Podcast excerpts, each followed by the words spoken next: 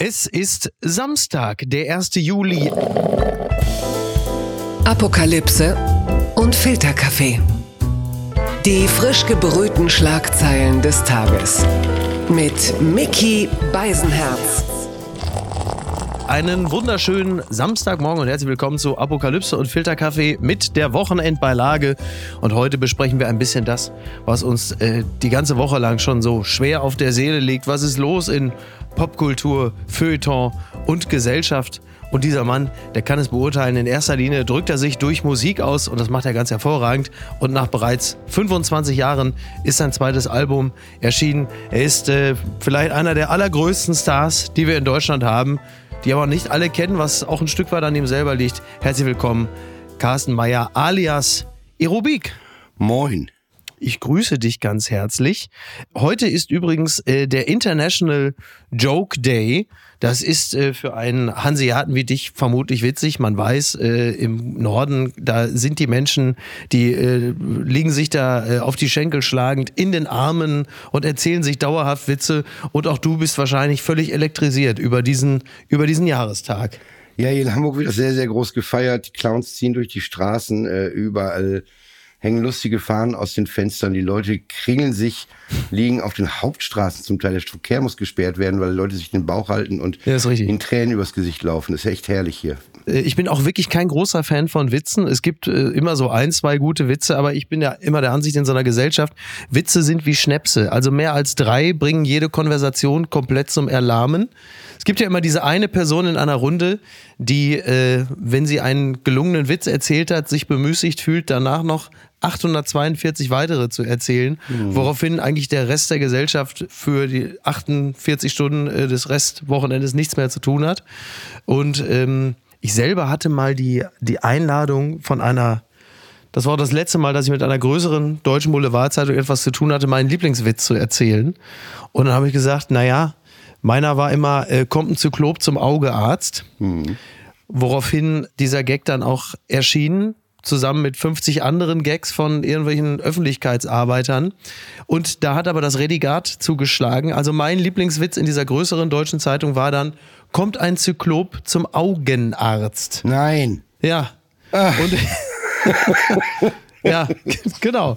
So, so habe ich auch reagiert, als unter anderem äh, dann plötzlich Bekannte von mir diesen Gag, diesen Gag schickten und mich fragten, äh, was genau denn ich an diesem Gag nicht verstanden hätte, dass ich den jetzt auch noch so schlecht weitererzählt hatte. Alter, ey. Wirklich, Toll. naja. Ich find's gut. Ja, ich find's- Sehr, ich meine, es ist auch eine komplett neue, neue Dimension, die da an Geschichte aufgemacht wird. Kommt ein Zyklop zum Augenarzt. Ist eigentlich als gezeichneter Witz gar nicht so verkehrt. Ja, ähm, ja ich kann Ihnen nur die Hälfte berechnen oder sowas. Ja, Keine sowas Ahnung, wie halt irgendwie. Ja, da hätte wird. Till Mette, Till Mette hätte Gold draus gemacht, aber Ja. Davon bin ich überzeugt. der hätte aber für diese Zeitung nicht gearbeitet. Naja, Fun Fact des Tages. das würde dich auch interessieren als Musiker. Ähm, heute vor 40 Jahren hat eine Band namens Bon Jovi ihren ersten Plattenvertrag unterschrieben und ich weiß, bin ja Jahrgang 77, dass eine Band wie Bon Jovi auf die ein oder andere Art meine, äh, meine ersten 20 Lebensjahre äh, massiv mitgeprägt hat. Erst, äh, dass ich äh, so Songs wie Living on a Prayer als Elfjähriger irgendwie tatsächlich ganz cool fand und äh, Mountainbike fahrend durch die Wälder rund um Scharbeutz äh, den Song auf den Ohren hatte. Dieses signifikante Uwe, Uwe, Uwe, Uwe, Uwe. Das fand ich super. Dann war äh, die Band für mich völlig uninteressant. Und dann gab es doch dieses legendäre Comeback von John Bon Jovi, als er die Matte plötzlich abhatte. Dann hatte er auch diesen, diesen äh, ja, was ist das eigentlich? So ein, so ein Skelettkopf von so einem Ochsen auf dem. Oberarm. Einfach Was? ganz normal.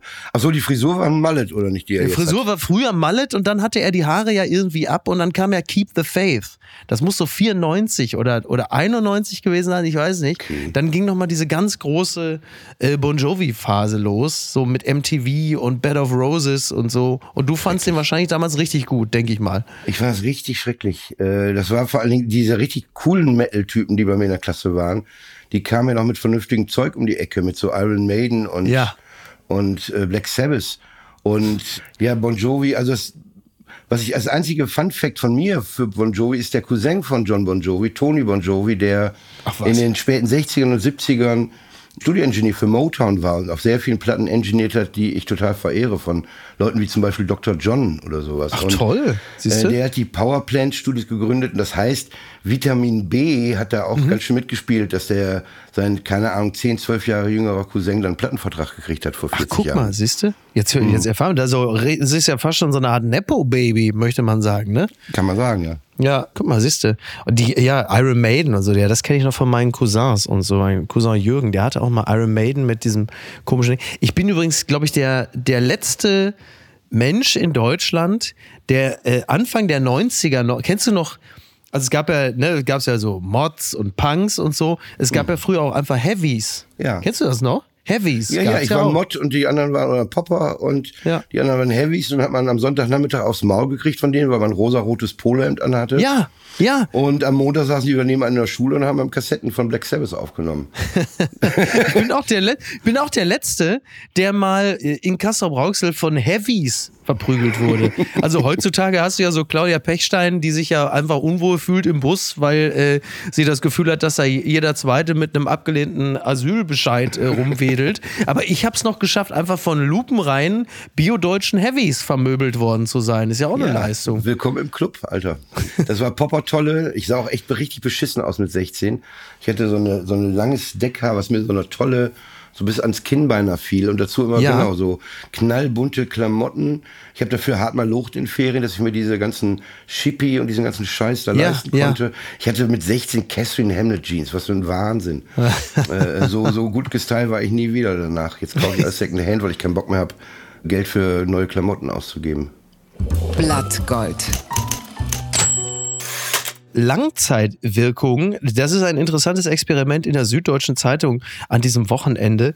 Dirty Dancing Oasis, die Schwarzwaldklinik, Olle Kamellen oder immer noch magisch. Fünf junge Autorinnen und Autoren bewerten prägende Kulturprodukte der 80er und 90er Jahre neu. Also da sind so Kulturprodukte auch dabei, wie zum Beispiel Pac-Man aber eben auch die Schwarzwaldklinik oder zum Beispiel eine Band namens Oasis, äh, die sich Marlene Knobloch vorgenommen hat und eigentlich diese Band ablehnen wollte, wie sie auch schreibt. Egoman, Machos, versoffene Schulband, kindische Familienstreits, diese Frisuren. Sie hat sich aber dann doch relativ schnell äh, einnehmen lassen von dieser Band. Sie schrieb auch, Oasis waren für mich diese Typen aus der Vergangenheit, die Männern wie Stuckrad Barre genug Unsinn über die Liebe erzählt hatten. Und dann schreibt sie plötzlich, wer hätte gedacht, dass ich mal solche Sehnsucht nach den unironischen Oasis bekomme, dass ich mir wünsche, nicht zu spät zu sein, sondern genau den Mond anzuschreien, unter dem Oasis noch existiert. Also die Band hat für sie offenkundig äh, funktioniert. Ist das Schön für dich gesagt. überraschend? Nee, das ist, äh, das hat sich ganz toll geschrieben. Ähm, ich finde, bei Oasis trifft das zu, was so zum Beispiel auf so Leute wie Frank Zappa oder sowas äh, manchmal zutrifft. Ja. Die Musik an sich ist überhaupt nicht schlecht. Die Fans und dieser ganze Rummel, der drum gemacht wurde, der ist halt wahnsinnig äh, öde mit der Zeit. Und Oasis, gerade Liam Gallagher, die, die, oder Liam Gallagher sagt man, glaube ich. Liam, Liam. Der, es gibt nur einen Menschen, der Leim sagt, und das ist Basti Bielendorfer. Liebe Grüße an dieser Stelle. Ja, hallo Basti. Lime. Na, jedenfalls ist das so, dass äh, ich fand die Band super, die erste Platte, und dann gab's halt diese ganzen Britpop-Mods und äh, die sahen alle aus wie geklont mit so hellen Frisuren und Stimmt, ja. äh, so Parkers und da war man irgendwann auch raus, hat man einfach gesagt, dann ist das jetzt eure Band und äh, schade drum, aber da kam dann ja auch nicht mehr so richtig viel nach Ja, zwei ja. Alben, glaube ich. Ja, sie hatten halt einfach eine Phase, in der sie wirklich richtig gut waren. Ja, so, das ging dann so, so, so zwei, maximal drei Alben. Zwei. Aber das gibt's ja bei anderen Bands auch. Ich erinnere mich auch immer sehr gerne. Also große Fresse gehört ja auch immer so ein bisschen dazu. Ich erinnere mich, ein paar Jahre später kam ja Mando Diao, Anfang der 2000er. Kein Schimmer. Und die wiederum, äh, die hatten dann ja von sich auch behauptet, wir sind größer als die Beatles und die Stones. Und wenige Jahre später traten sie auf äh, im ZDF Morgenmagazin. Also ähm, so Ja, kann es guck mal, da- so kann's auch laufen. Da haben es die Beatles und die Stones nie hingeschafft. Ja, Zu Kiwi. Also muss Ja, man muss, doch mal man so von, muss man auch von der Seite sehen. Aber es ist interessant, dieses, äh, wenn du halt äh, Millennials äh, mal beurteilen lässt, was für Kulturprodukte damals halt der heiße Scheiß waren, halt eben auch zum Beispiel die Schwarzwaldklinik. Ne? Also da schreibt dann in diesem Falle Julia Kopatzki dann halt eben auch drüber, wie sich das für sie angefühlt hat. Ne? Sie schreibt dann, nach 45 Minuten enden die Folgen über die ethischen Fragen, aber kann man stundenlang diskutieren oder könnte dürfte man, wenn man wie 1985 zusammen vor dem Fernseher säße. Ich stelle mir vor, wie Paare darüber sprechen, ob sie gemeinsam sterben wollen würden, wären sie krank, wie Kollegen in der Zigarettenpause darüber sprechen, dass sie direkt gewusst haben, dass der Mann ohne Krankenversicherung abhauen wird. Woche für Woche testete die Serie den moralischen Kompass ihrer Zuschauer. Aber was sie ähm, richtigerweise dort auch festgestellt hat, dass es so berechenbar war. Ne? Also äh, als der prügelnde Vater am Ende stirbt, verstehe ich, was die Serie so langweilig macht. Sie ist in Farbe und trotzdem schwarz-weiß. Der Böse stirbt, die Gute lebt. Nur dass hier nicht Gott, sondern Klaus Brinkmann richtet. Als einer sagt, der Kinderschläger habe den Tod verdient, lenkt der Professor ein. Vielleicht ist er ja auch mit Gewalt aufgewachsen. Also das ist schon. Das ist ich schon war dabei damals. Ich war ja. genauso war das. Bei uns wurde am Samstagabend religiös Schwarzwaldklinik um halb acht ja. geguckt und danach kam die große Show, äh, entweder Rudi Carell oder, oder Wetten das oder sowas. Ja. Und das war genauso. Das ist genauso gewesen, dass man am nächsten Tag auf dem Schulhof diskutiert hat, dass meine Eltern auf einmal sagten, was machen wir, wenn wir alt sind? Ich kann mich da sehr gut dran erinnern. Ähm, das ist wirklich sehr gut gesehen. Total. Ja, Und, ja, äh, ja. Vor allen Dingen genau das, ne? Also dieses, äh, dass es dann doch sehr erwartbar ist in der, in der Aburteilung äh, der Figuren, die da mitspielen. Der Gute lebt weiter, der Böse geht drauf. Das ist richtig. Ich habe die DVD-Box sogar später noch gehabt. Also ich habe alle 72 Folgen später nochmal auf DVD geguckt. Vor wenigen Jahren, glaube glaube, vor zwei habe ich mit Niki zusammen nochmal alles in der Mediathek geguckt. Natürlich mhm. als so eine Art Guilty Pleasure. Das war auch hoch unterhaltsam. Und äh, allen zuvor das natürlich dann immer äh, Klaus-Jürgen Wusser als Professor Brinkmann, ne, der dann halt einfach mit diesem ja, wie, wie soll man dann sagen, mit diesem Heiratsspindler Tombre dann auch, wenn dann so Menschen sagten, Herr, Herr, Herr Professor, muss ich sterben? Muss ich sterben? In dem Büro? Doch, doch, doch, doch, doch, doch, doch, doch, doch, doch. Aber doch erst in 30, 40 Jahren, ne? ich nicht heute. So. Also schon auch irgendwie toll. Also muss ich sagen. Ich denke immer an an Sascha Hehn in seinem Erdbeerkörbchen, so hat man damals diese ja. Golf Cabrios genannt. Fantastisch. Äh, fantastisch, genau. Ja, der hat das, glaube ich, dann damals später äh, verkauft. Und äh, das Ding war also natürlich ein Gebrauchtwagen, dieser Golf Cabrio. Lediglich der Türgriff zur Fahrertür ist also fabrikneu gewesen. Ist also völlig unbenutzt. Stell mir auch als Inserat, der ist ja immer in die Karre von oben reingesprungen. Ja, Stell mir auch vor, so beim Inserat, ne? Also irgendwie, was weiß ich, Golf Cabrio, Baujahr 1984, äh, 70.000 gelaufen, aber Türklinke, Fahrerseite, fabrikneu. Dafür leichte Slipperspuren am Blech äh, oberhalb, oberhalb des Türgriffes. Das Kleingedruckte nach RTL-Recherchen mit Werbespot Burger King wehrt sich gegen Team Wallraff. Das berichtet der Weser-Kurier. Am Donnerstagabend erhoben RTL-Reporter Günter Wallraff und sein Reporterteam zum wiederholten Male Vorwürfe gegen Burger King. Bereits vor der Ausstrahlung der neuen Team Wallraff-Ausgabe ging der Fastfood-Konzern in die Offensive. Ja, sie haben sich jetzt äh, gewehrt. Es gibt dann einen ein Spot mit einer fiktiven Burger King-Mitarbeiterin, die dann in so eine versteckte Kamera eines vermeintlichen Teams Wallraff guckt und sagt, du bist vom Team Wallraff, ich darf doch du sagen, du warst ja schon mal hier, was ist diesmal, Sommerloch? Setz dich doch mal hin, gönn dir einen Whopper und wir quatschen ein bisschen. Ne? King ist, wer an sich arbeitet. Also da geht jetzt Burger King in die Gegenoffensive, weil Team Wallraff festgestellt hat, dass nach der letzten Recherche die Verhältnisse sich bei Burger King äh, nicht nur nicht verbessert haben, sondern es offensichtlich auch noch schlimmer geworden ist. Und ähm, da frage ich natürlich dich als als Gourmet. Was bedeutet das für deine Kaufentscheidung, was du von Team Wallraff über Burger King erfahren hast? Ich bin Team Meckes und ja. da gehe ich alle vier Monate mal hin und dann habe ich auch wieder den Kaffee auf für die nächsten vier Monate. äh, ich fand nur gut, ich habe auch das, ich habe das auch mitbekommen. Ähm, ich fand das irgendwie aber auch gut, dass sie, glaube ich, sogar von Burger King äh, eine versteckte Kamera aufs ZDF-Gelände oder in die Redaktionsräume. Nee, bei RTL, Sendung. die haben das, die haben das, genau. die haben sich quasi, die haben es so gemacht. Also Burger King hat RTL, das RTL-Gebäude, dann ebenfalls mit versteckter Kamera besucht und daraus entstand ein zweiminütiger Film, der mehrere Mitarbeiterinnen und Mitarbeiter der Sendergruppe zeigt, während diese einen plant-based Burger des Unternehmens essen. So, also man man spioniert sich jetzt einfach gegenseitig aus. Ja. So ein bisschen wie Amber Heard und Johnny Depp, die einfach schon während der gemeinsamen, damals noch einigermaßen laufenden Beziehung eigentlich alles getaped und gefilmt haben, was sie gesagt haben. Ist auch ein interessantes Verhältnis, das man dann so zueinander hat. Ne? Finde ich gut. So kann Reklame auch wieder Spaß machen, finde ich, wenn das jetzt so Ja, finde ich auch, absolut. Also besser als diesen AI-Scheiß, der uns jetzt demnächst erwartet. Dann doch Ach lieber so, einfach so Spionagevideos als Werbeclips. Finde ich tatsächlich auch. Ähm. Kann, man, kann man sehr, sehr gut machen. Übrigens, ich bin ja äh, jetzt nicht so ein passionierter Fastfood-Esser, aber ich erinnere mich natürlich natürlich an die Jahre irgendwo, äh, sagen wir mal ganz grob so zwischen 16 und 26, an diversen sehr frühen Samstagmorgen äh, irgendwo vor McDonald's stehen und in so einem. Also ich, ich habe ja wirklich sehr gerne den McRib gegessen. Das ist ja so auch wirklich mit Abstand das mieseste, was man essen kann. Also das ist dann wirklich. Naja, also die, erstmal die Zutaten. Also ich glaube, das ist, ist, ist Schweinefleisch, glaube ich. Das ist wirklich so, also Schweinepressfleisch irgendwie.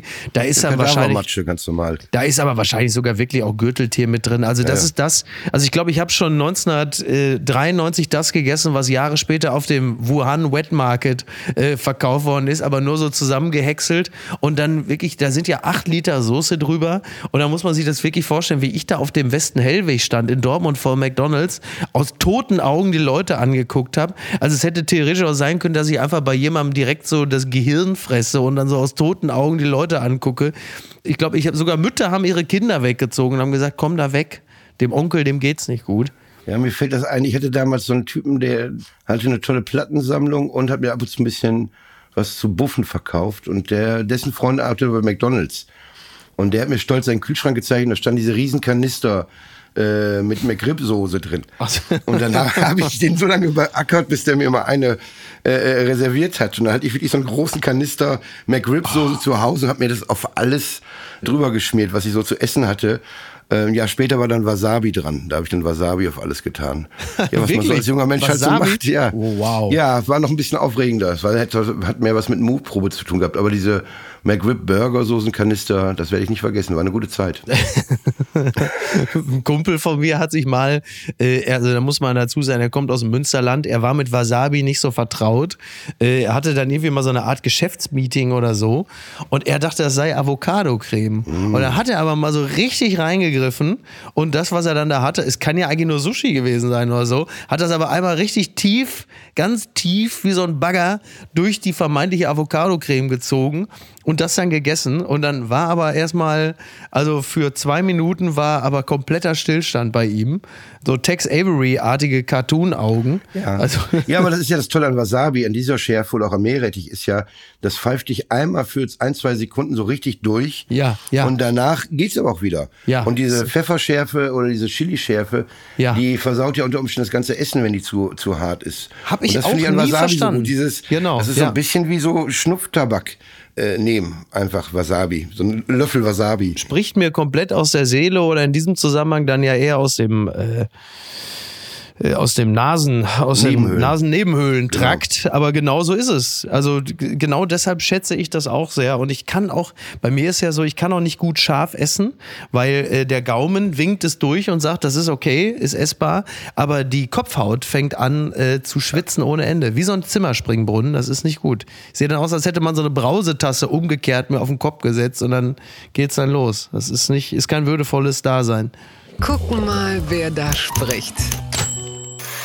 Phoebe Waller-Bridge, ich habe James Bond nicht umgebracht, das sagt sie in der Süddeutschen Zeitung. Phoebe Waller-Bridge über ihren Anteil am 007 Drehbuch einen Unfall am Set von Indiana Jones und Harrison Fords Liebe zum Scotch. Das ist ein äh, Interview, das David Stein jetzt in der Süddeutschen mit ihr geführt hat.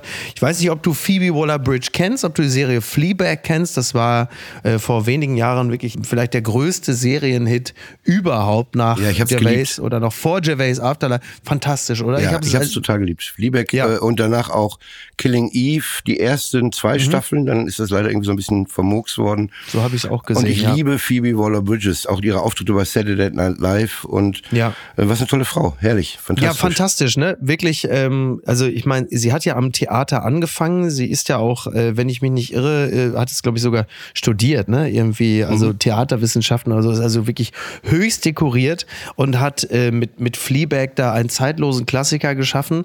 Und darüber hat natürlich dann auch Hollywood, was heißt natürlich, aber darüber hat Hollywood äh, sie auch entdeckt und hatte, äh, sie wurde da quasi so eine Art, naja, Dialogpuncherin für den letzten Bond.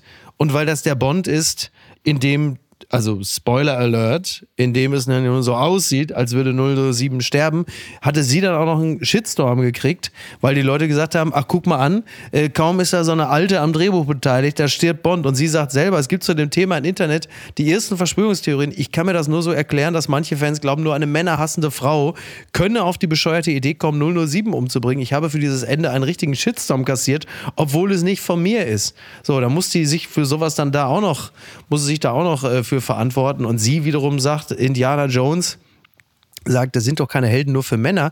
Wegen dieser Filme wollte ich überhaupt erst den Job machen, den ich heute mache.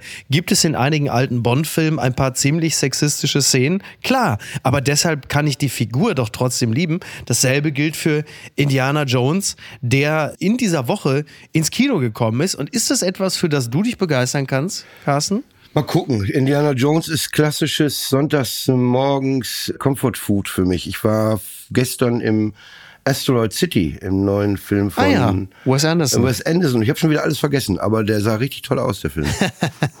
ja, ich denke, das ist ein relativ typischer Wes Anderson-Film. Ich muss sagen, Wes Anderson äh, finde ich dann genau, also das, du hast es ja perfekt beschrieben und den kann man sich gut angucken, weil er, also das ist, der, der kann ja regelmäßig eigentlich einen Oscar für die Ausstattung und alles mhm. kriegen. Ja, aber fantastisch. Der, der ist ja auch so, so schön skurril. Ich glaube, ich habe Grand Budapest Hotel zuletzt geguckt oder so. Aber es ist genau das. Man erinnert sich eigentlich an nichts. Und dann war es das. Andererseits ähm, gilt das ja für viele Filme. Aber Indiana Jones habe ich schon irgendwie Bock drauf. Ich weiß noch, ich habe 1989 Indiana Jones und der letzte Kreuzzug in der Kurbel im Kino in Kassel-Brauxel in Saal 1 geguckt. Saal 1 war sehr groß. Mhm. Saal 2 im äh, Castroper Kino war ein besseres Wohnzimmer. Da habe ich damals Stirb langsam 2 geguckt und saß ungefähr 75 Zentimeter von der Leinwand entfernt und habe hochgeguckt, was bei einem Actionfilm besonders schwierig ist, weil du ja doch immer relativ häufig von links nach rechts und von oben nach unten guckst. Ich glaube, da habe ich mir meinen ersten Bandscheibenvorfall damals geholt. Ja, so habe ich mir den, den ersten, diesen Doors-Film in den 90ern angeguckt. Ah ja. Äh, auch von unten da war mir richtig übel. Aber willst du wissen, wo ich meinen ersten ähm, Indiana Jones gesehen habe? Ja. Auch wirklich relativ zeitnah, 19 82 oder 83 im Urlaub 81. auf Ibiza. Raiders, Raiders of the Lost Ark ist von 81. Ja, das war dann genau im Urlaub. Meine Eltern sind mit uns nach Ibiza gefahren, was wirklich aufregend war, so 82 ja. oder 83. Ja. Und da war irgendwie so ein Hippie-Typ, der so eine riesen Anlage hatte und dann haben die Eltern abends da eine wüste Party gefeiert mit Sangria und hast nicht gesehen und, und wir Kinder, es waren ein paar mehrere Kinder da auf dieser Anlage, wurden einfach vor die Glotze gesetzt und kriegten Indiana Jones Wirklich? vorgeführt. Klar, dann saßen wir da alle und ich musste ja zehn Jahre ungefähr gewesen sein und ich saß ja. davor vor diesem Film und hab mitgefiebert und fand es ganz toll und dann kam die Szene, wo dem Nazi das Gesicht wegschmilzt. Und da war der komplette Urlaub für mich gelaufen. Das hat mich so traumatisiert. Man muss dazu wissen, dass im Jahr vorher war bei Wetten das, nee, Quatsch, bei Auf Los geht's los mit Blackie Fuchsberger, wurde diese Verwandlungsszene von American Werewolf gezeigt. Ja, wo dieser Typ ja sich verwandelt. Das hat auch alle Kinder damals ja. in der Schule komplett traumatisiert einfach. Das war so abends im Fernsehprogramm und man rechnet nicht damit, das dass solche witzig. Sachen gibt. Das ist witzig, weil das nämlich äh, hier äh, Sassanias Serie von äh, der Freiwilligen Filmkontrolle, dem Rolling Stone äh, Filmpodcast, Podcast, den ich immer wieder gerne mal zitiere, das auch erzählt hatte, dass er sagte, dass das damals im deutschen Fernsehen einfach mal eben gezeigt wurde. Ja. Wie du gerade richtigerweise sagst, bei Blackie Fuchsberger ja. oder wohl auch irgendwie bei der große Preis mit Wim Tölke, so Szenen wie Indy in die Stangengrube fällt oder so. Also irgendwelche äh, brettharten Szenen, die zur besten Sendezeit, wo dann meistens die Kinder noch unterm Wohnzimmertisch liegen, um sich vor den Eltern vorm Schlafengehen zu verstecken und dann diese ganzen Dinge sehen, im Zweifel wie dem Nazi das Gesicht schmilzt. Liebe Grüße nach Sonneberg. Berg an dieser Stelle, aber ja, ähm, das ist ja schon, schon eine harte Nummer. Ey. Ich fand das auch faszinierend, auch als bei, der, also irgendwie mit den Nazis hat man es da ja bei Indiana Jones und in Teil 3 das war, da war ich ja auch erst zwölf. Da ist man schon ein bisschen abgehärtet. Aber da ist ja auch am Ende, wo dieser, äh, wo der Alt-Nazi da also binnen von Millisekunden einfach altert und dann zu Staub zerfällt. Mhm.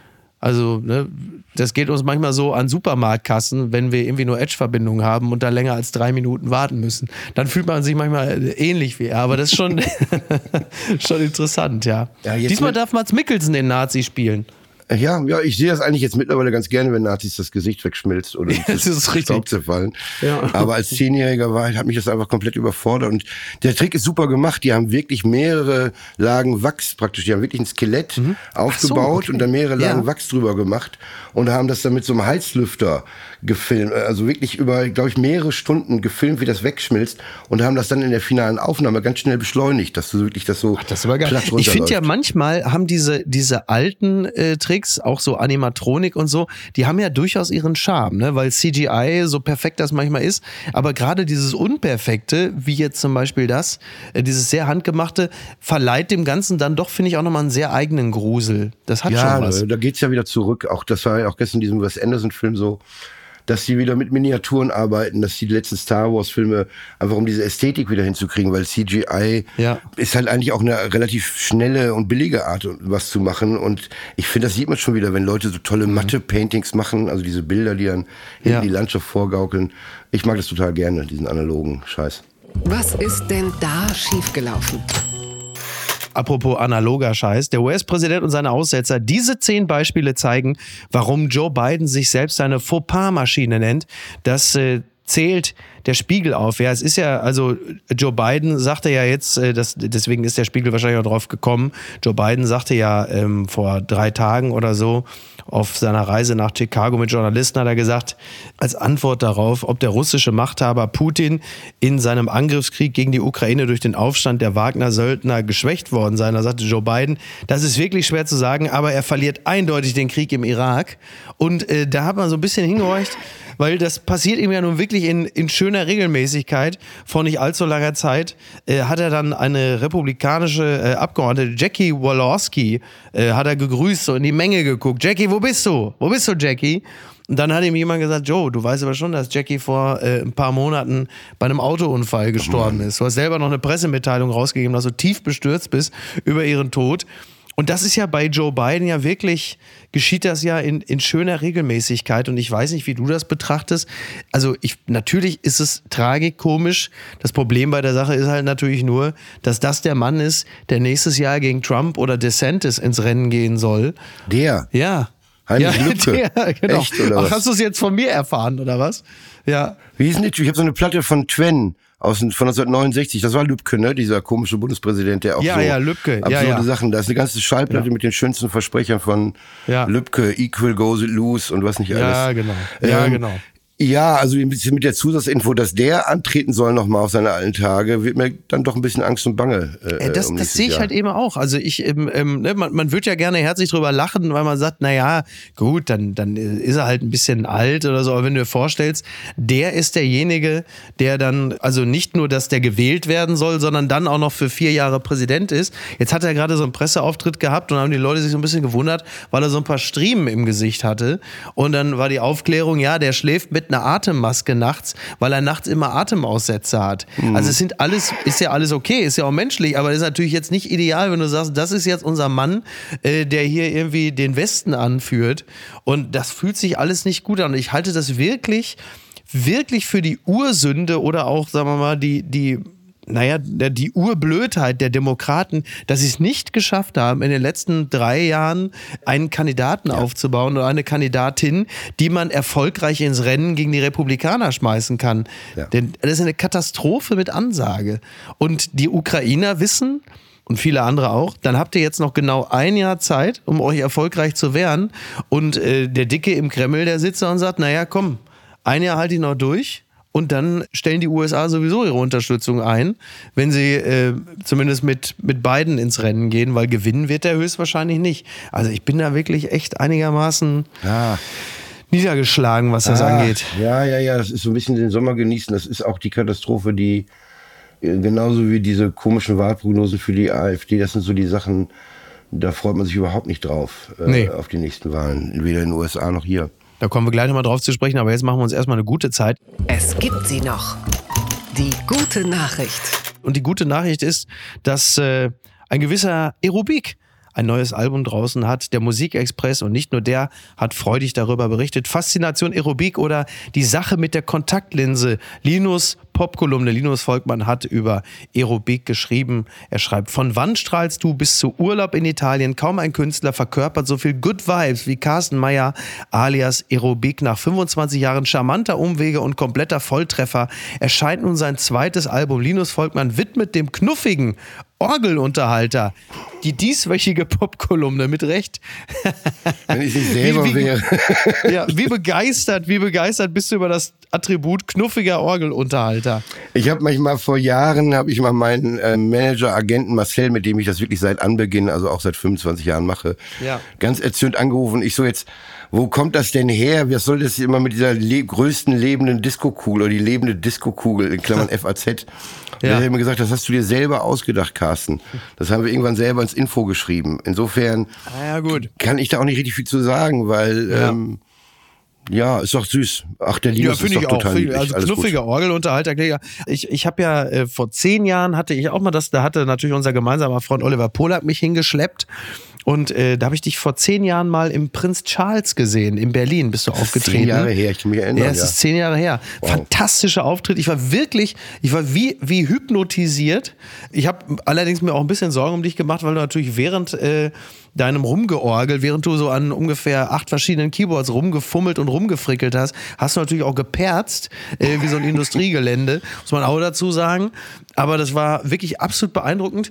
Und die Frage ist, was, was ist so deine musikalische Inspiration? Ich fühle mich bei dem Sound manchmal so ein bisschen an die französischen Filme der 70er erinnert. Also so, wenn ich so zum Beispiel ein irrer Typ mit Jean-Paul Belmondo hier, Wladimir Kosma hat auch damals, glaube ich, den Soundtrack gemacht. Dann finde ich, dann hat es so gewisse Anleihen. Du wirst es wahrscheinlich jetzt brüsk zurückweisen und sagen, du spinnst wohl. Aber für mich hat es immer den, den Charme der 70er und meistens ist es irgendwie Südeuropa. Ja, ich kann das überhaupt nicht brüsk zurückweisen. Äh, Wladimir Kosma ist neben äh, Morricone oder ähm, jetzt muss ich kurz nachdenken, wie hieß denn der tolle Typ nochmal, den ich so super finde? Ja. Das liegt vielleicht doch an den Zigaretten. Das ist Frühdemenz oder so, dass sich das Hirn wegraucht. Es gibt sehr, sehr viele europäische Komponisten. Äh, die Einflüsse sind bei Aber jetzt mir. nicht Moroder, ne? Oder was? Moroder Nein. finde ich auch. Doch, ich, das Problem ist halt, ich bin Musiker. Zu naheliegend. Moroder ist eigentlich zu naheliegend. Nee, ne? ich bin, bin Musiker und je älter ich werde und je mehr Musik ich mache und je mehr ich mit anderen Menschen äh, zusammen Musik mache, desto mehr weicht das auf. Ich bin sauge halt diese Einflüsse auf und Mhm. freue mich darüber. Und das, was Musikfans machen, was ich ja eigentlich auch zur anderen Hälfte bin, nämlich sich so geschmacklich da irgendwie einzusortieren und zu sagen, ja, ich finde aber den besser als den oder die Ja, besser ja. als die, das löst sich irgendwie auf und mittlerweile habe ich hier Stravinsky und Astor Piazzolla aus, aus Argentinien liegen und höre alle möglichen Arten von Musik einfach das. Aber dir liegen schon eher die Dur-Akkorde, ne? Du bist gar nicht so sehr Moll, oder? Also ich kann was auch gut Moll. Das, das Ding ist halt, die Aufgabe ist für mich klar. Äh, und da habe ich auch 25 Jahre Zeit für gehabt, das rauszufinden.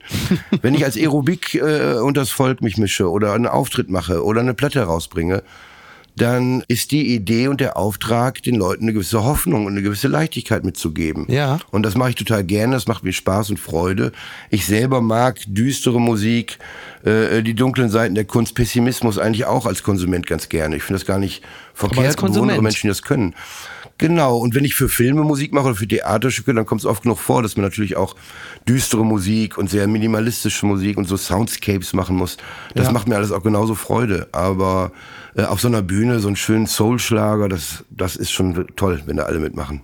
Ja, absolut. Äh, Ich fand's halt faszinierend, weil ich hatte Olli damals gefragt, ne, sowohl bei iTunes, ähm, also ich war schon auch willens, ein Album zu kaufen, ja.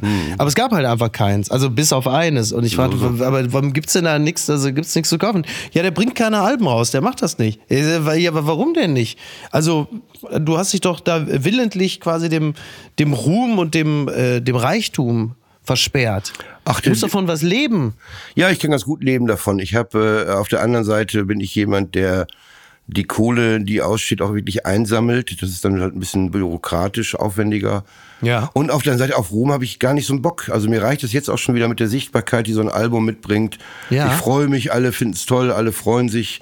Aber ähm, ich bin halt wirklich sehr bedacht darauf, ein relativ normales Leben zu führen. Und wenn ich dann ein Konzert gebe, dann bin ich da halt an dem Tag ein bisschen Popstar und dann kennen mich alle und wollen sich mit mir fotografieren lassen. Und am nächsten Tag sitze ich in der Bahn und es interessiert sich halt niemand mehr für mich und das macht mir das Leben wesentlich einfacher. Bist du jetzt ähm, auf unangenehme Art und Weise, also nicht jetzt in diesem Moment, da wir reden, hoffe ich, sondern äh, bist du jetzt in den letzten Wochen da so ein Album rauskommt, gibt es da Menschen, die dir dann sagen, pass mal auf, geh mal dahin und gib mal dieses Interview und mach mal dies oder verweigerst du dich dem komplett? Nee, überhaupt nicht. Äh, aber es, du hast ja mitgekriegt, wie es läuft. Man läuft morgens so ein bisschen verquollen, kommt man von der Freundin heim und dann trifft man sich auf der Straße Ja. beim Café und dann macht man Verabredungen aus für Podcasts. Ja, aber das ist eher so Ähm, eine Art, ähm, also irgendwo zwischen äh, Freundschaftsdienst und aufrichtiger Begeisterung. Ja, ne? ich freu mich auch total. Weil in dem Falle kein, quasi kein Medientreff oder so, sondern es, es ergab sich ja wirklich so von, von Ampelseite zu Ampelseite. Ne? Ja. Sehr schicker Anzug ja. übrigens nochmal, muss ich sagen. Ach so, vielen Dank. Das ist, glaube ich, derselbe Anzug, mit dem ich mich dann äh, wenige Wochen später fulminant auf die Fresse mit dem Rad gelegt habe. Ach nein, echt? Ja, ja. Ach Mann. Aber es hat ja was. Das hat ja dann auch schon wieder was. Wir haben ja schon gerade über Belmondo und die 70er gesprochen. Also wenn man sich schon mit dem Rad auf die Schnauze legt, dann aber auch wirklich richtig mit so einem halben Salto vorne über den Lenker mit Anzug. Mit Anzug, Und dann ja. Im Staub auf dem Boden sitzend. So, Ich hab, oder? Ich habe mal in Wien, habe ich mal in so einem Secondhand-Trachtenladen, habe ich mal ein Smoking gefunden. Auch so vor 10, 15 Jahren, der mir wie angegossen passte.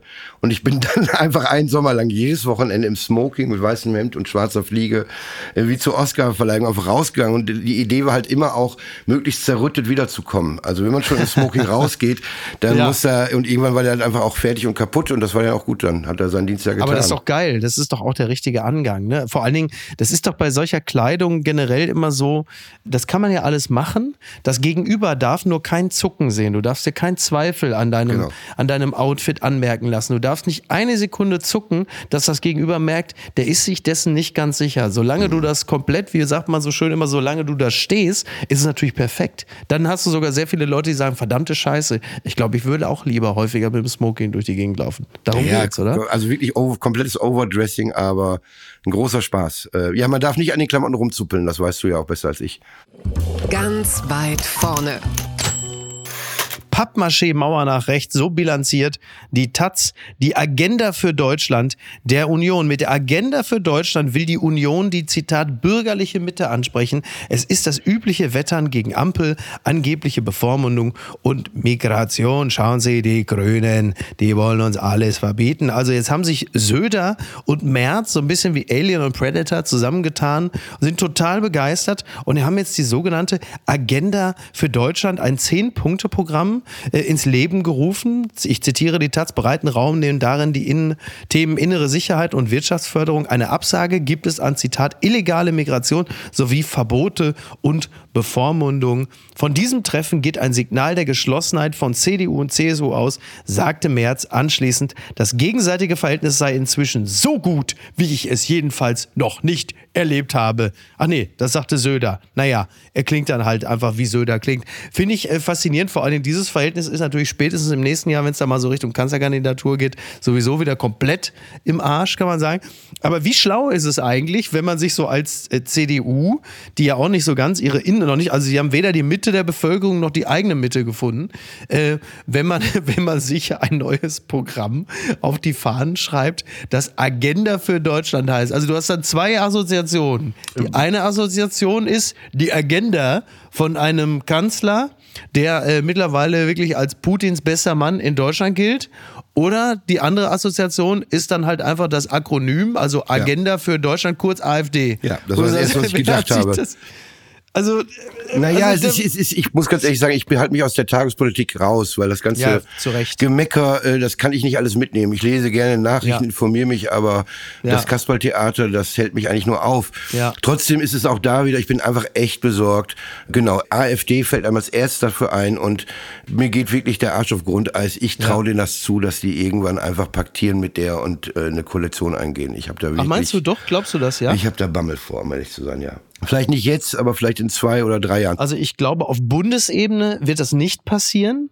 Ich könnte mir aber durchaus vorstellen, dass das im nächsten Jahr wird ja in Thüringen gewählt.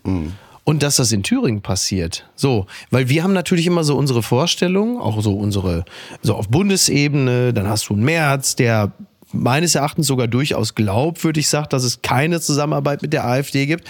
Aber du hast halt einfach dann in Thüringen eine CDU, die natürlich komplett anders drauf ist. Wir hatten da ja auch schon den Fall äh, mit Kemmerich und Co. und so.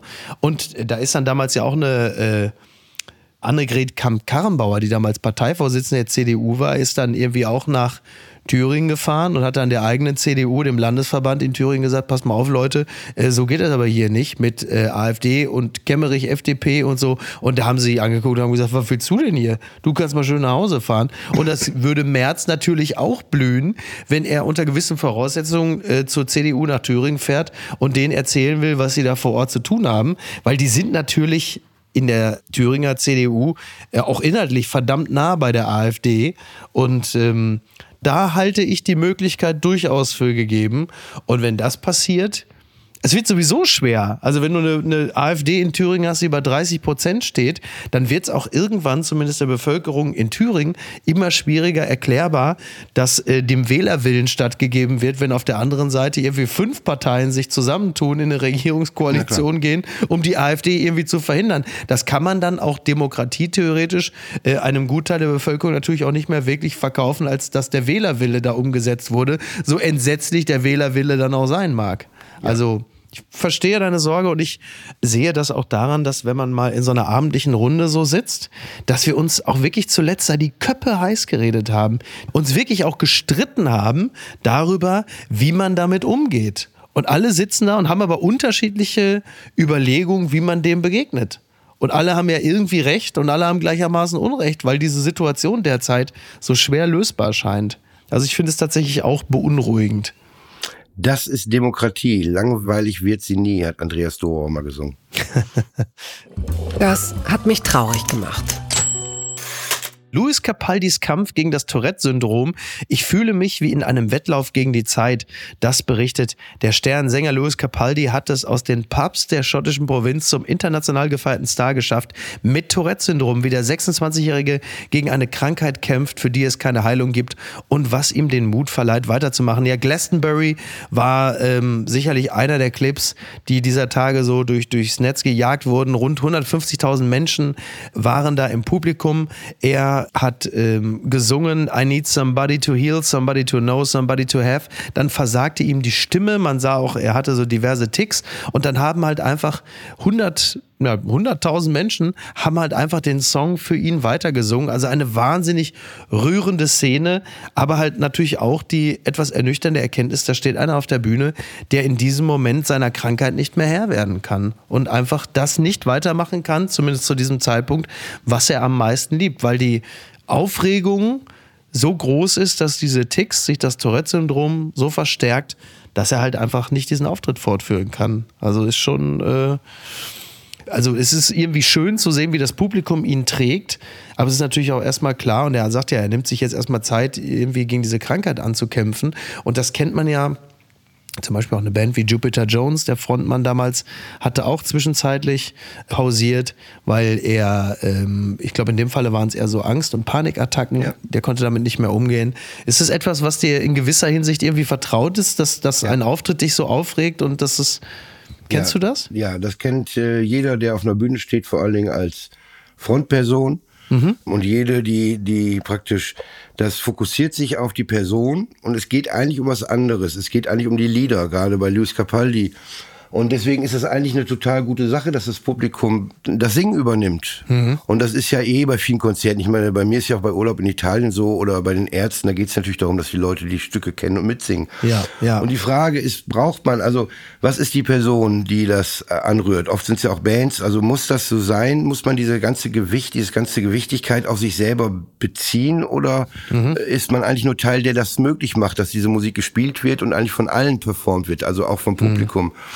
Ich wünsche dem viel Glück und ich glaube, dass man das hinkriegen kann. Es ist halt auch so, dass so ein Bühnenauftritt wirklich mit so viel körpereigenen Drogen zu tun hat, dass es auch natürlich prädestiniert ist, dass bestimmte Ticks oder bestimmte Sachen einfach hervorkommen, dass man die auch nicht so gut unter Kontrolle hat wie vielleicht außerhalb der Bühne im normalen Leben. Mhm. Und ähm, ich könnte mir vorstellen, dass er einen Umgang findet und ich kenne auch wirklich tolle Musiker, die und Musikerinnen, die nicht ähm, auf die Bühne gehen, die die tollsten Musik machen, aber einfach Angst haben äh, und Lampenfieber haben und keine Ahnung, ich bin gespannt, was er macht, aber meine Sympathien sind ihm äh, sicher. Das ist ja wohl nicht euer Ernst. 67 Dinge, die zeigen, dass du alt bist. Ich äh, zitiere an dieser Stelle, äh, die Zeit, wahres Alter zeigt sich nicht in Lebensjahren, sondern mit den Dingen, die wir tun, den Sätzen, die wir sagen, dem Leben, das wir führen. Ja, sorry, ist so. Und dann gibt es diese Liste von halt eben 67 Dingen, die zeigen, dass du alt bist. Und ich muss zugeben, also da waren so ein paar Sachen dabei, da fühlte ich mich ertappt. Ich war sogar, also ich muss so ein Stück weit sagen, ich fühlte mich sogar regelrecht beleidigt. Ne? Echt? Nein, beleidigt fühle ich mich wirklich tatsächlich eher selten, aber es waren so manche Sachen waren, wo ich dachte, also es ist ja so dieses, ne, mit 46 darf man sich ja durchaus auch mal alt fühlen. Ich weiß auch nicht, wer das jetzt da aufgeschrieben hat, welcher rotzfreche äh, Millennial oder welcher Gen Z Hansel das aufgeschrieben hat, aber Du hast ja diese Liste, dann hast du zum Beispiel auf eins den Unterschied zwischen Rennrad und Gravelbike kennen. Da muss ich ehrlicherweise sagen, kann ich nicht sagen. Ich gehe aber davon aus, Rennrad fährt halt Straße und Gravelbike, weil Gravel ist ja Kies, ist wahrscheinlich so eine Art, äh, früher hätte man gesagt Trekkingbike, ne? Oder sowas. Oder Mountainbike, denke ich mal. Da bin So. ich raus. Ich war seit äh, 50 Jahren Hollandrad. einfach. nicht. Also an nichts anderes habe ich erwartet. Ähm, dann aber so, so Sachen wie äh, auf vier in der Liste steht zum Beispiel den Regenradar verfolgen. Also da muss ich jetzt fragen, zählt Wetter-App dann auch schon dazu? Wahrscheinlich, ne? Oder? Aber ist das nicht, also. Also Regenradar ist äh, ähm, gerade im Sommer das Wichtigste. Wir haben gestern noch an der Straßenkreuzung gespielt. Ich mit meiner Punkband, wo ich Schlagzeug spiele. Ja. Und da benutzen wir alle den Regenradar. Ich, aber ich eigentlich auch nicht. Ich benutze mein Telefon, obwohl ich jetzt ein iPhone habe, immer nur zum Telefonieren und SMS schicken. Das ist wirklich- nicht mal WhatsApp und so mit. Aber das ist wahrscheinlich schon wieder so eine Art Neopunk oder so, ne? Dass man dann so ein Telefon wirklich nur zum Telefonieren benutzt. Das könnte man einerseits für wahnsinnig alt halten, aber das ist vielleicht auch wirklich extrem progressiv schon. Das ist ja dann so eine Art, das ist schon fast so ein bisschen wie Marie Kondo der äh, Telekommunikation, dass man wirklich dann sich anguckt, so die Apps und die WhatsApp und dass man sich die Marie Kondo-eske Frage stellt, does it spark joy? Und dann sagt man, nein, ich will einfach nur telefonieren. Das hat ja auch einen gewissen Charme, muss ich sagen. Also das, Ja, ich habe das auf dem iPad äh, und da habe ich dann auch so Instagram, das mache ich natürlich auch und Facebook, aber Ja. äh, mein mein zwölfjähriger Neffe hat mir TikTok installiert auf dem Handy. Ich guck's mir einmal an und mach's nie wieder auf. Es ist wirklich Ja. so, dass ich da Gott sei Dank oder vielleicht auch schade, aber ich habe da irgendwie gar kein Interesse dran. Mhm. Interessant finde ich also in der Liste zum Beispiel ähm, auf Platz äh, 28 steht, wissen, was man an 9-11 gemacht hat. Ja, das fand ich auch super. Ja. Tipptopp, das ist, ist ja auch gut. Also ist doch Ja. genau wie die Generation vor uns wusste, was sie gemacht hat, als die Mauer gebaut wurde oder ja, sowas. genau. Gebaut ist auch gut, genau. Gebaut oder Wo warst du gefallen. denn an 9-11? Äh, Ich war im Radio. Ich war dienstlich beim Radio. Und äh, diese Geschichte erzähle ich immer wieder gerne mal, aber ich bin dann ähm, jobbedingt, weil ich die Frühschicht hatte, bin ich dann vom Radio weggefahren und dann fuhr ich von Oberhausen in Richtung Kassel-Brauxel, fuhr durchs Sendegebiet von Radio Herne 90.8, liebe Grüße. Und dann äh, ist es ja beim Lokalen ja auch immer so bei der Zeitung und beim Radio, dass man ja auch immer so ein bisschen den lokalen Spin haben will. Und da gab es damals ein Korrespondentengespräch zum Thema 9-11. Also da haben gerade nun Terroristen die Passagiermaschinen in die Twin Towers gejagt. Und dann sagte am Ende des Korrespondentengespräches zum Thema Al-Qaida, New York City, Luftraum gesperrt, sagte der Moderator zu dem Korrespondenten, ja, sicher. Aber was bedeutet das jetzt für Herne? Ja, ja, ja. Ja. Ja. Ich wohnte damals in St. Georg äh, in Hamburg. Oh, und wir ja. haben das im Studio, wir waren mit International Pony im Studio und das war ein regnerischer Tag und das hat uns alle ein bisschen umgeblasen. Ja. Aber das Interessante war, dass zwei Tage später oder vielleicht auch einen Tag später kam raus, dass einer von den Attentätern wirklich direkt in fünf Kilometer Umkreis gewohnt hatte von uns. Ja. Äh, Ja. Und da zur Schule gegangen ist und zur Technischen Universität Harburg, glaube ich. Ja, genau. Und da kam es auf einmal wirklich unangenehm nah. Da wäre ich gerne Ja. in Herne gewesen, um ehrlich zu sein. Stimmt. Auf 35 steht, komm, ich lade euch ein. Der Satz, komm, ich lade euch ein, ist offensichtlich für diese Person der Ausweis, dass man alt ist. Also da muss ich, da, da, da wurde ich dann fast mal kurz, da war ich fast kurz erbost. Also da dachte ich, okay, also wenn jung sein bedeutet, äh, ich bin ein mieses, kleines, geiziges Arschloch, das mit der Splitter-App alles durchrechnet, damit man sagt, also ich hatte ja nur irgendwie ein Drittel vom Mineralwasser und von dem Salat habe ich auch nur einmal was mit der Gabel gehabt. Da muss ich sagen, also oder um es anders zu sagen, wer auch immer diesen Text geschrieben hat, du mieser kleiner Pisser. Ne? Sowas, was denn? Nee, lass mich jetzt mal. Ich muss jetzt hier dann sag du bitte. Nein, ich finde das nur so lustig, dass davon ausgeht, dass es eine junge Person ist. Ich habe diese Liste gelesen und habe gedacht, das hat ein Ja. Boomer geschrieben einfach, der sich. Ah, das kann natürlich. Ach, du meinst so ein bisschen wie bei, bei beim Langenscheid Jugendwort des Jahres, ne? Ja, so ähnlich. So, ja, ja. Oder so bei Deichkind, dieser Single, die ist ja irgendwie auch sehr lustig. Ich finde, das wirkt wie so, ein, wie so ein Redakteur, der sich mal jung fühlen wollte. Ich habe keine Ahnung. Ja. Ja, wahrscheinlich auch. Übrigens, was mich auch sehr getroffen hat, mit sechs, auf Platz sechs Skinny Jeans. Also ich habe ja auch ein paar schmale Jeans und habe schon ein paar Mal jetzt so darüber nachgedacht, ob das überhaupt noch in Ordnung ist. Skinny ist natürlich, also ich weiß ja jetzt auch nicht, also wenn es aussieht wie aufgesprüht, muss man da auch nochmal drüber nachdenken. Aber da mache ich mir auch schon langsam Sorgen, weil spätestens. Ja, das ist auch out. ja, Wirklich, Micky, mach das nicht mehr. Keine Skinny Jeans mehr, auch keine engen zu kurzen Anzughosen. Ja. Du hast ein Alter bald erreicht. Ähm, Das hat auch gar nichts mit Alter zu tun. Es sieht einfach besser aus, eine gute, gerade fallende Hose, Mhm. äh, die das Bein umschmeichelt. Oder Tennisshorts. Wenn du irgendwie ein bisschen die Leute aufregen willst und ein bisschen, bisschen reizen willst, dann äh, schöne Ja. alte Adidas oder Lacoste Tennisshorts macht ein super Bein. Aber so eine, so, oder so eine Shorts wie unsere Onkels, die früher alle getragen haben, wenn sie den Rasen gemäht haben auf dem Samstag. So eine abgeschnittene Jeans, wo aber so links die Klöte so leicht rausgeguckt hat. Ne? Sowas halt. Ne? Ja. Aber Tennisshorts super. Also gute Tennisshorts sieht, sieht fantastisch aus. Tipptopp. Sehr gut. Ja, finde ich auch. Also besser das als, weil ich sehe das mit den Skinny Jeans immer so, da habe ich mir schon ein paar Mal Gedanken drüber gemacht, weil das ist jetzt eigentlich das, was dann so Leute, so Männer tragen, die so mit Mitte 50 äh, im Sport 1 Doppelpass sitzen und darüber reden, warum Hertha auch im nächsten Jahr nicht aufsteigt. So. Und da weiß ich nicht. Mach's nicht. Äh, meinst du nicht? Ist wie so ein Kompressionsstrumpf Ja. eigentlich. Ne? Das geht jetzt eigentlich direkt über von jung und Strokes-mäßig lässig mit Chucks zu. Äh, der trägt jetzt einen Kompressionsstrumpf, weil er mit Mitte 40 ja jetzt langsam auch irgendwie gucken muss. Also, Aber das ist auch eine ganz gute Idee, die Skinny Jeans für so ähm, Langstreckenflüge und ganz normale Reisen mit der Bahn einfach einzupacken. sehr schön. Carsten, ich danke dir ganz herzlich. Du hast es hinter dir. Dein MacBook, äh, wir haben am Anfang gesprochen, es war für uns eine Art Rennen gegen die Zeit. Mal gucken, wir sind jetzt bei 40 Prozent. Wir können noch eine Stunde weiter Echt? quatschen. Oh wow, Ja. oh, dann ist es aber gut gelaufen, weil das MacBook am Anfang irgendwie, da war es, also es ging irgendwie minütlich gegen ein Prozent runter, aber das, also offensichtlich hat dein, äh, deine Erzählstimme, hat dein MacBook auch so runtergekühlt und entspannt, dass selbst das MacBook sich darüber entspannt hat. Das ist doch fantastisch. Oder du hast einfach so viel geredet, dass ich das denn gar nicht so beansprucht habe. Ja, das ist leider, das, ist, das war so heute so eine Folge, die stelle ich mir so ein bisschen vor. Du bist dann so der gemütliche Herr und du bist mit mir so ein bisschen Gassi gegangen und ich bin die ganze Zeit wie so ein Jack Russell Terrier um dich herumgesprungen immer. Ne? So fühlte sich dieses Gespräch an. Ist das gut? Aber das ist doch herrlich. Ich Ja, finde das gut. Ich hatte Spaß. Ich, finde das fand es auch total herrlich. Ich könnte Ich wirklich noch eine Stunde gut. weiter quatschen. Ja, dann lass uns das doch einfach äh, bei Zeiten wieder machen, wenn du Bock Sehr hast. gerne. Wir müssen das, weil ich habe keine Lust jetzt äh, 25 Jahre zu warten bis zur nächsten Folge, weil du dann erst wieder ein neues Album rausgebracht hast. Das halte ich für Unsinn. Dann machen wir das doch einfach wieder früher und dann setzen wir uns aber auch wirklich äh, in denselben Raum, weil das wäre ja eigentlich ideal. Wir leben ja in derselben Stadt, oder? Und dann möchte ich gerne noch irgendwann mal einen Song mit dir machen, weil ich Ja. kann das hier verraten.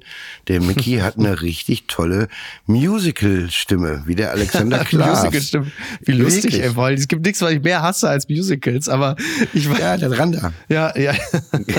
Nein, das machen. wir. Also wenn, also an dieser Stelle, ich sage dir, ich sage dir, sage ich grundsätzlich zu allem zu. Was man vielleicht der Transparenz halber sagen muss, ist, dass ja äh, Aerobik ja, zusammen mit Oliver Polak den Titelsong zu unserem Podcast Friendly Fire geschrieben und komponiert hat und produziert hat. Und da kann man das äh, dann auch mal hören. Mein glockenhelles Stimmchen, wenn ich da Wirklich? falsettiere. Also wenn du mich einlädst, dann mache ich das gern. Und an dieser Stelle sei also nochmal verwiesen, Aerobik äh, Nummer zwei, Album Nummer zwei ist draußen. Holen Sie sich's, vor allen Dingen gerade jetzt im Sommer, ist doch fantastisch. Setzt sich nach draußen, am besten auch noch auf Vinyl, machen Sie eine Pulle Bier auf und äh, essen Sie McRib. Tauchen Sie, tauchen Sie Ihr Brötchen in den Eimer äh, McRib-Soße, wenn Sie einen haben. Genießen Sie es. Carsten, vielen Dank. Mach's gut. Bis bald. Danke, Mickey. Bis bald. Tschüss. Ciao, ciao. Apokalypse und Filtercafé ist eine Studio Bummens Produktion mit freundlicher Unterstützung der Florida Entertainment. Redaktion Niki Hassania. Executive Producer Tobias Baukhage. Produktion Hanna Marahiel. Ton und Schnitt Niki Fränking. Neue Episoden gibt es immer montags, mittwochs, freitags und samstags. Überall, wo es Podcasts gibt. Stimme der Vernunft und unerreicht gute Sprecherin der Rubriken Bettina Rust.